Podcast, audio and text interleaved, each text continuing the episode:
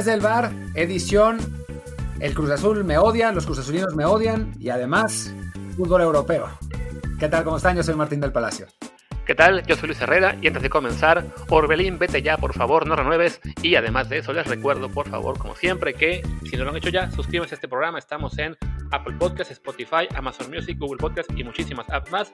La que sea su favorita, pues por favor, suscríbanse, déjenos un review de 5 estrellas que ayuda muchísimo para que más gente nos vea. También cuando vean el tweet en el que hacemos un promo de este programa, salgan de retweet, les insisto, tengan ustedes 50, 3, 2000, 40 mil seguidores siempre ayuda. Tienen 40 mil, evidentemente ayuda más, pero bueno, no importa, tengan muchos o pocos, es bueno para nosotros que más y más gente nos encuentre, así que les encargamos mucho. Y sí, como dice Martín, antes de hablar de, fútbol europeo, que tuvimos ya el, final de la primera ronda, bueno, de los juegos de ida de la Champions League y el final de la ronda de dictados de final de la Europa League, pues hablemos un poquito de Robin Pineda, ¿no? Con este show que se armó desde anoche, primero con el tuit de Carlos Córdoba, creo que fue, eh, señalando que el Cruz Azul lo quiere renovar, confirmando que efectivamente termina contrato a finales de este año. Y tanto Martín como yo tuiteamos que, por favor, Orbelín, no lo hagas, es tu gran oportunidad de, irte a Europa. En, a partir del 1 de julio ya tendrías eh, libertad de negociar con quien sea. Y bueno, eso armó un poquito de revuelo con un sector de la afición del Cruz Azul que evidentemente no está muy contenta con nosotros.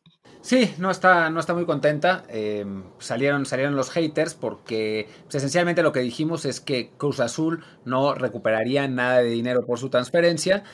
Pero me parece que hay, un, par de problemas con esto, eh, una de, percepción. En, primer lugar, la idea de que eh, un jugador tiene que mostrarle agradecimiento a un club yéndose vendido. Y ese agradecimiento, pues a mí me parece que no tendría, no tiene razón de ser, esencialmente porque uno, en cualquier trabajo, la manera de agradecerle a quien lo empleó es haciendo bien su trabajo. Es así. O sea, a final de cuentas, si a mí desde el bar Inc. me ofrece un contrato y me da una lana, pues entonces lo que yo tengo que hacer es, trabajar para desde el bar lo mejor posible, ¿no? Y después, pues si me ofrecen algo en algún otro lado, pues me voy y ya está. Y la segunda parte es la percepción de que el club está por encima de todo y el estar por encima de todo es estar por encima de las pendejadas que hacen los directivos, el bienestar de los jugadores, eh, la, selección nacional, a los, a los, que queremos que gane la selección nacional. Y a final de cuentas, el club no es nuestra familia, ni son nuestros papás, ni nada. O sea, cuando lo hacen mal, lo hacen mal.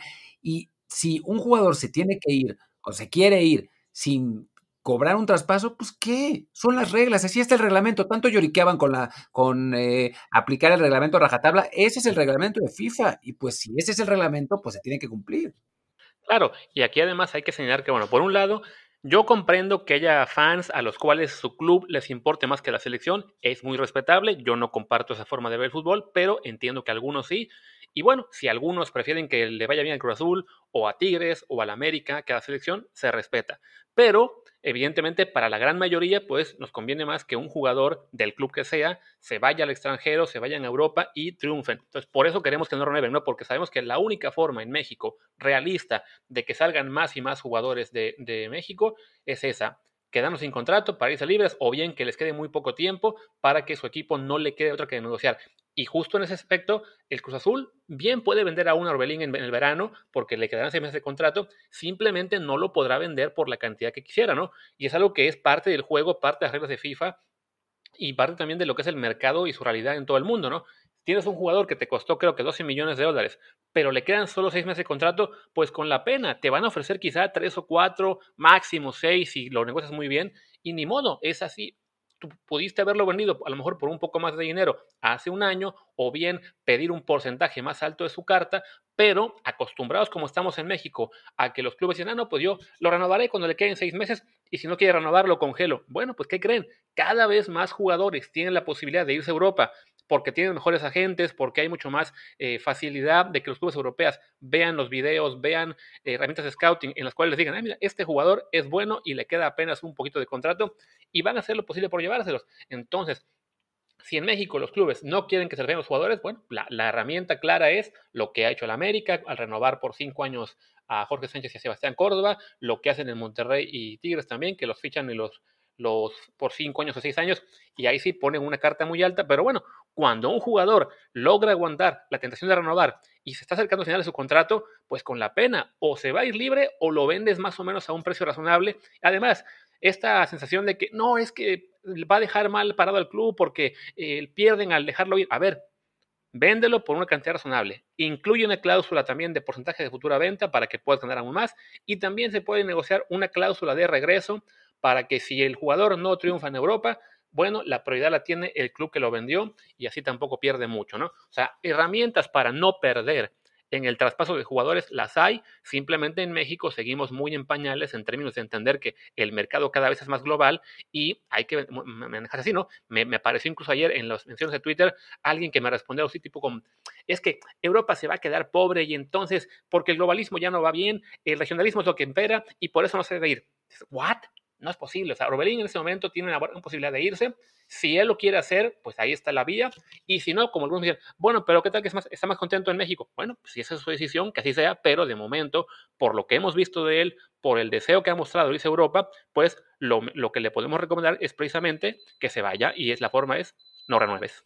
Y es que además, si eh, no renovara, porque también están los que dicen, mejor que se, se vaya bien vendido. A ver, es que si renueva, no se va a ir.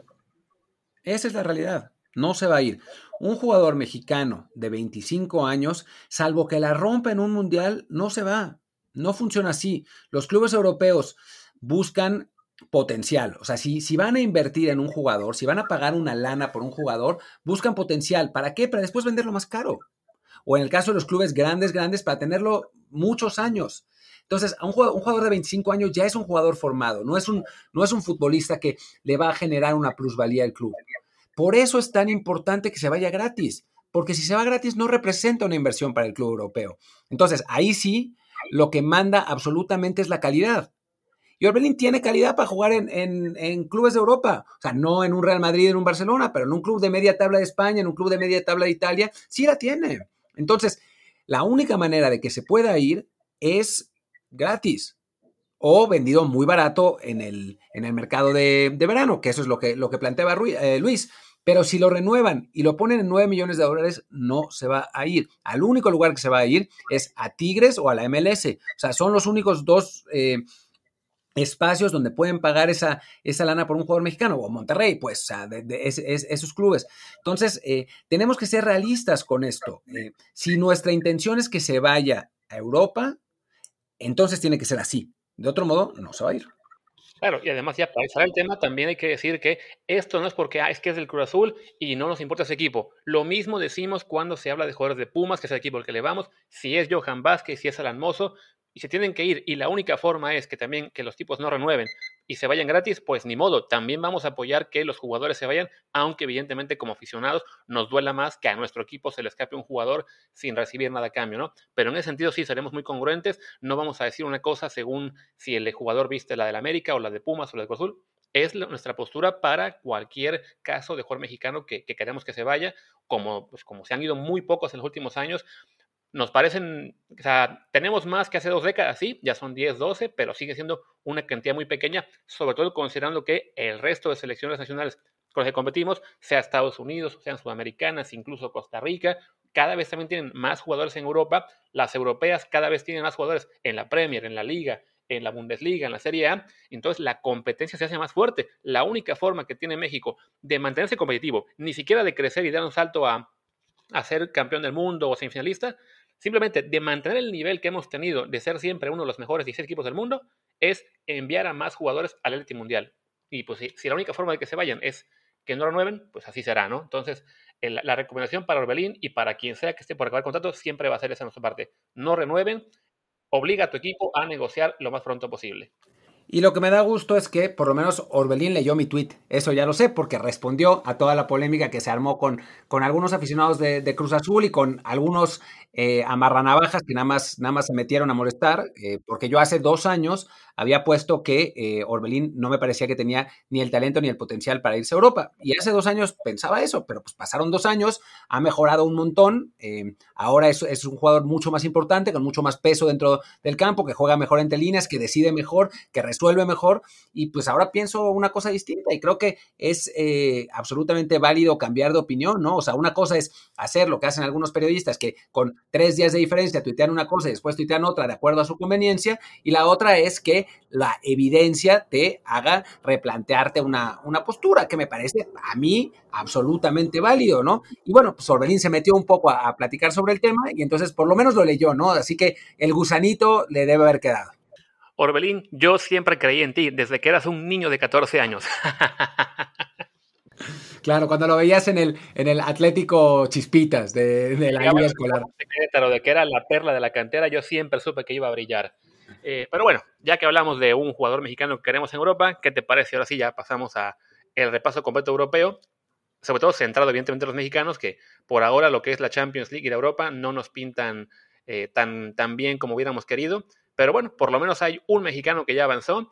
Eh, estoy viendo si ya el segundo quedó fuera o, o lo echan, que es el caso del PSB, que no, no encuentro su partido. Bueno, ah, está, está, a punto de, de, avanzar.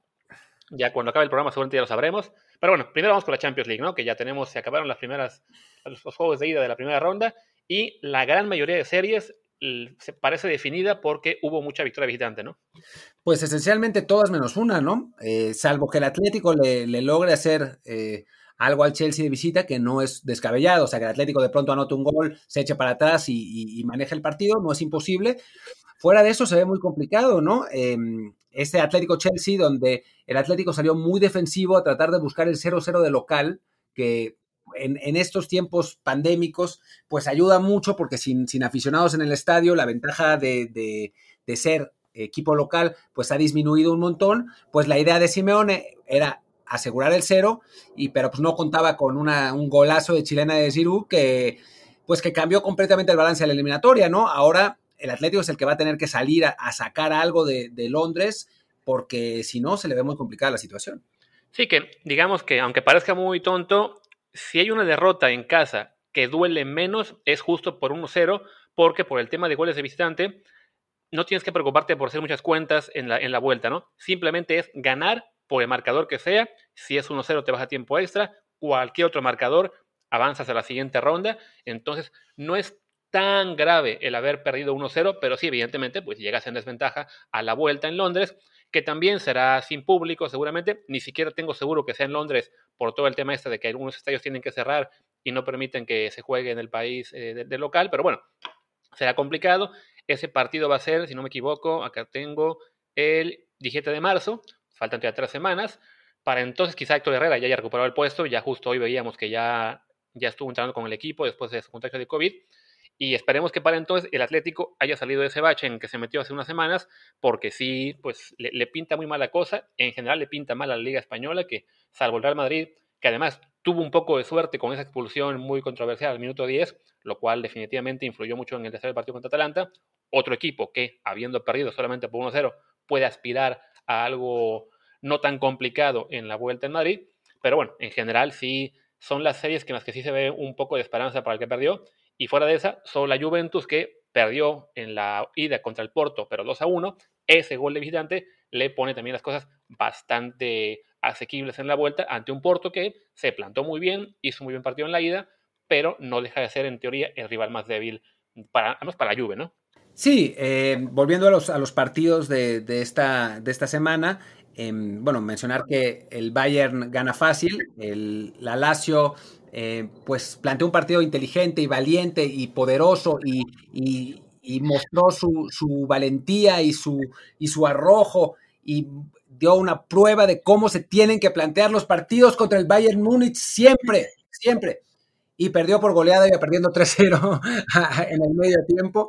Eh, terminó perdiendo 4-1 y quedó esencialmente eliminado.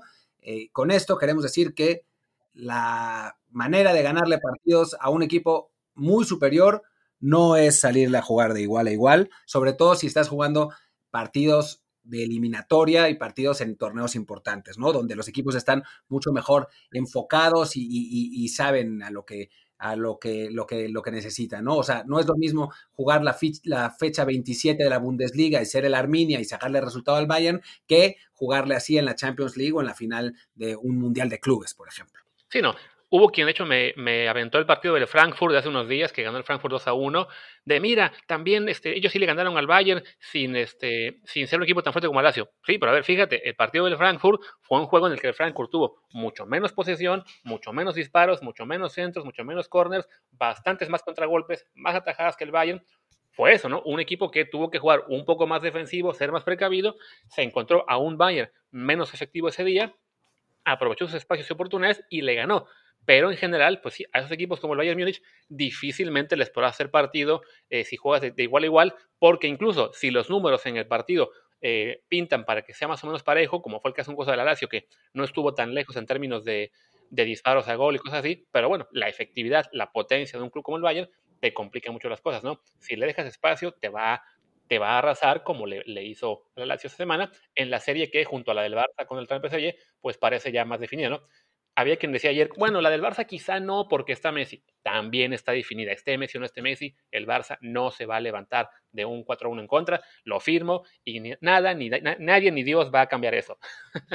vamos a ver, vamos a ver, pero es muy complicado realmente el Paris Saint Germain, no solamente por la ventaja que lleva, y bueno, ya hablaremos más adelante cuando, cuando corresponda analizar esos partidos, ¿no? Pero simplemente para decir, no solamente por la ventaja que lleva, sino por la enorme superioridad que mostró en el partido. O sea, no es que hayan metido goles por contragolpe y que el Barça haya fallado 800 oportunidades, sino que el PSG fue infinitamente superior en el juego. Así que no, no sé por dónde. Pero bueno, hablemos un poco del, Real Madrid-Atalanta, que era un partido que yo la verdad esperaba con, con ansias, porque el Atalanta es un equipo muy ofensivo, que, que, marca hacia adelante, que reduce espacios. El Real Madrid tenía varias ausencias.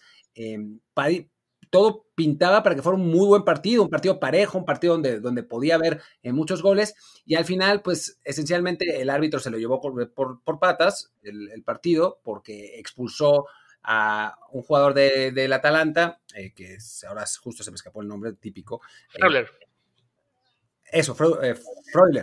Freuler.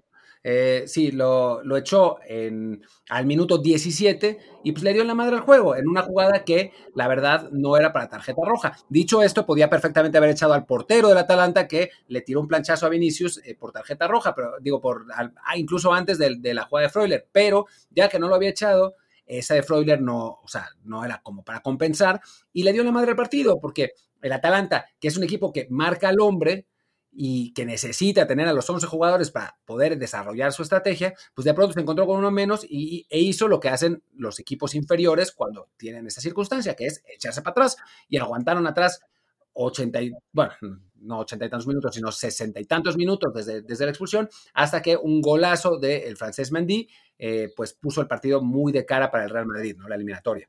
Sí, no, ya ese gol que yo el 86, ya con Atalanta parecía que había aguantado todo el encuentro, cae este gol, más muy, muy buen gol. Insisto, por, por el nivel de equipo que trae Atalanta este año y a la vez el del Madrid que no anda muy fuerte, no descarto yo ahí la, el regreso del Atalanta en el juego de vuelta, pero sí, evidentemente está ya mucho más complicado viajar a Madrid y sacar el resultado. Antes, además, pues sí, un, equipo, digamos, que también ahí sí la, la, playera pesa un poquito y no será fácil para el club. Bueno, claro, no jugarán en el Bernabéu, sino en el Stefano. Es otro factor que este año en la Champions le ha complicado un poco al Madrid. Ahí ya le sacó el resultado el, ¿quién fue? El Shakhtar, también creo que sufrió mucho contra el Borussia. Equipo que además ahora pues se vio totalmente dominado por el City, en otra de las series que está prácticamente resuelta. Y bueno, en general, eh, pues es lo, es lo, que nos deja esta, serie de, de, octavos de final de la Champions, ¿no? Una, una ronda que ha resultado pues bastante decepcionante en términos de que hubo pocos partidos espectaculares, eh, quizá el Sevilla Dortmund porque hubo cinco goles y está un poco más pareja, pero en general, pues ya llegar a la vuelta con tantos juegos ya prácticamente encaminados, también nos hace extrañar un poco lo que fue el formato de emergencia del año pasado, en el cual, bueno, hace unos meses, en el cual, este, al jugarse todo a un solo partido, pues los hacía mucho más intensos y también con un, grado de emoción que no vemos a ver al menos en, la vuelta dentro de dos, tres semanas, ¿no?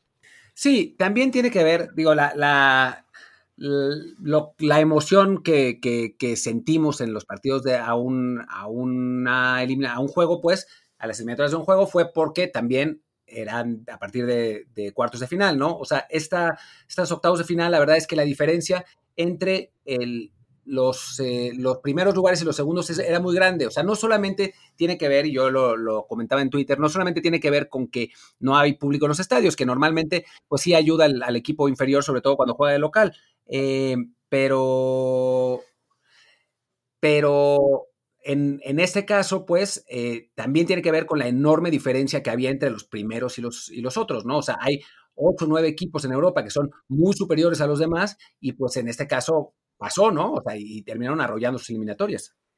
Sí, mismo caso de Liverpool, que echó, bueno, no echó todavía, pero también ya tiene la, cosa muy encaminada ante Leipzig, ya con una ventaja de dos goles por cero en la, en la ida, un juego que también fue de esos que quizá no, no tan avasallante como el de City al, al Mönchengladbach, pero sí quedó claro quién es el equipo candidato en esa serie, va a avanzar a la siguiente ronda.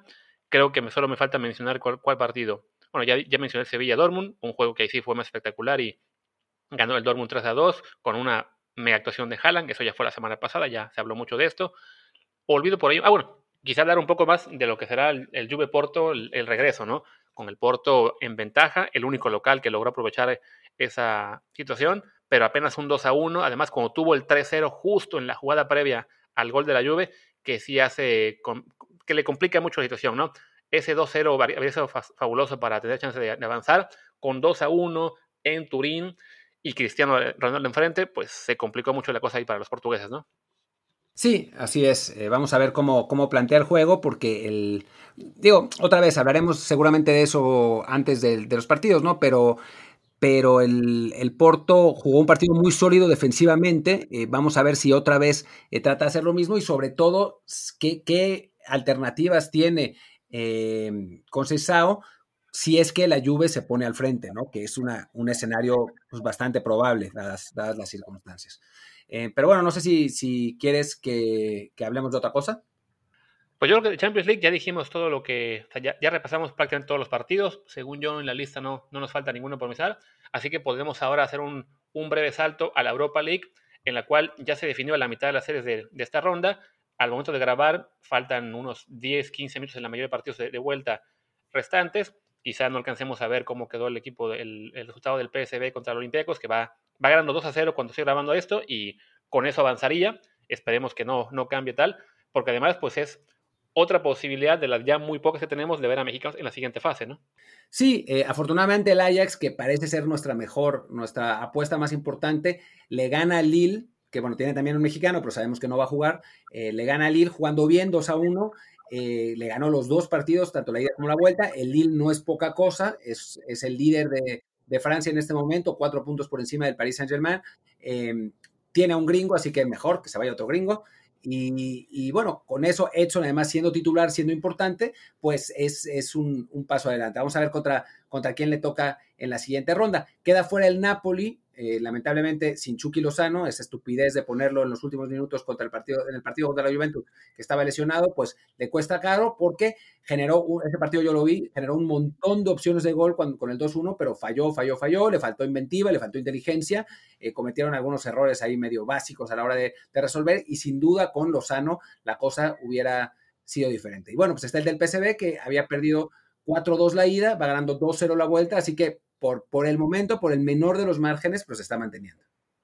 Sí, por ejemplo, en el caso del Napoli con el Chucky Lozano, el rival recordemos que fue el Granada, que bueno, es un equipo, es un buen equipo, pero no de gran nivel en términos europeos. Un equipo que con todo y Chucky quizá debió haber ganado el equipo italiano, y pues sí, su ausencia le cuesta y la deja fuera.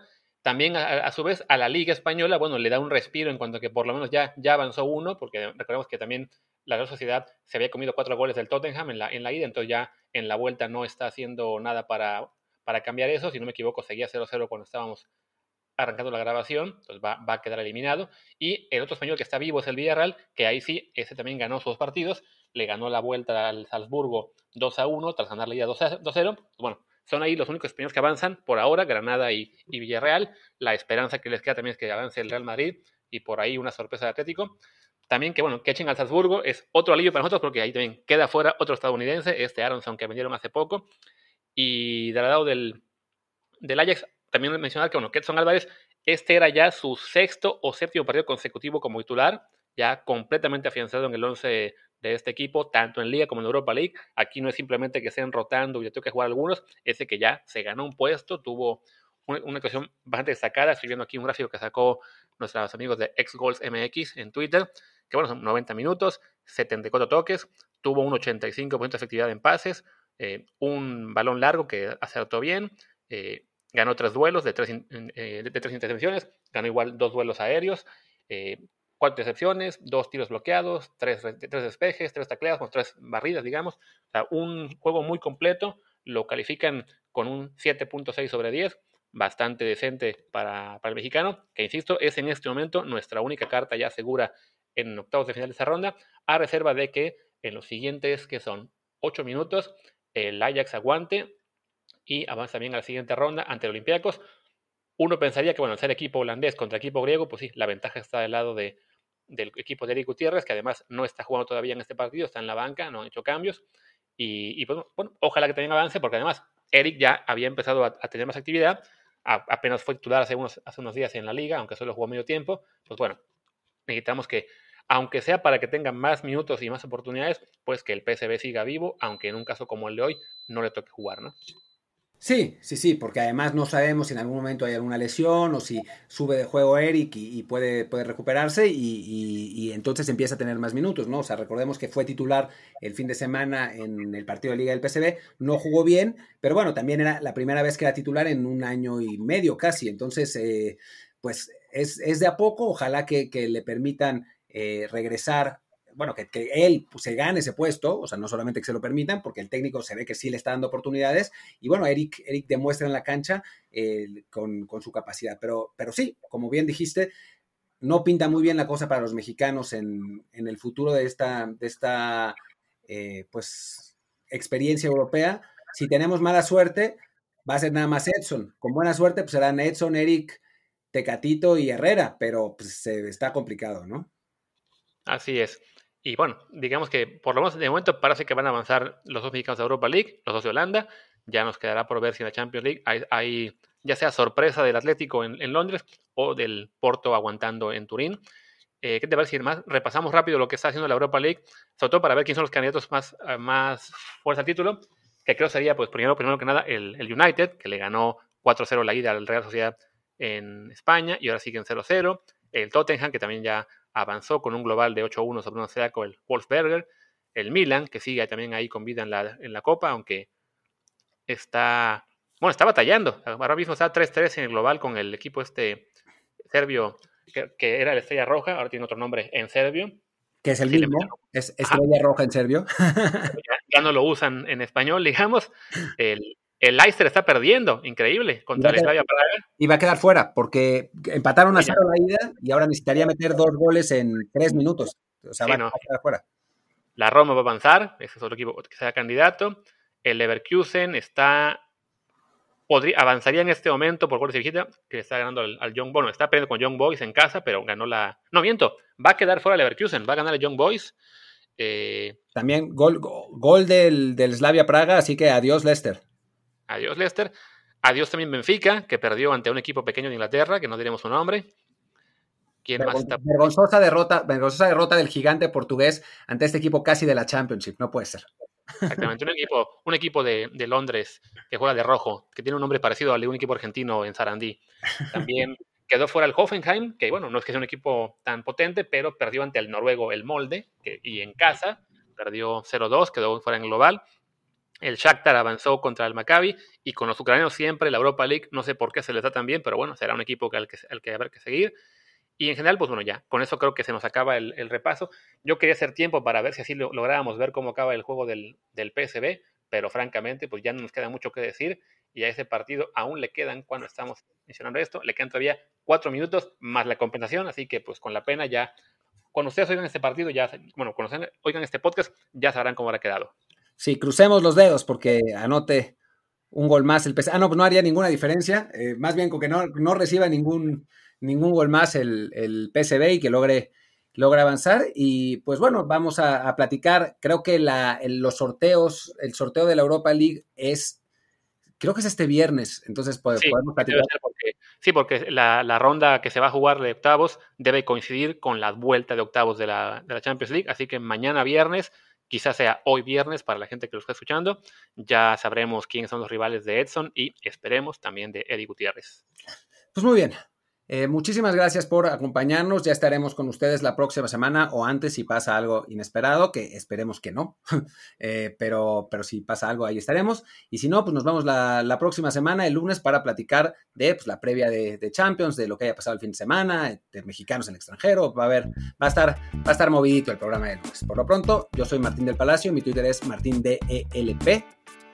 Yo soy Luis Herrera, mi Twitter es arroba luisrha y el del programa es arroba desde el bar POD, desde el bar pod. Pues gracias y hasta la próxima. Chao. Y en cuanto le pusimos stop a la grabación, cayó el gol de Olympiacos que eliminó al PSB de Eric Gutiérrez. Sencillamente no podemos tener cosas bonitas en Europa. En fin, pues queda Edson Álvarez con vida y la esperanza con Tecatito o Héctor Herrera de mantener aunque sea un jugador en la Champions. Ya veremos cómo nos va, eso será en dos o tres semanas. De nuevo, nos despedimos. Muchas gracias. Hasta la próxima semana. Chao.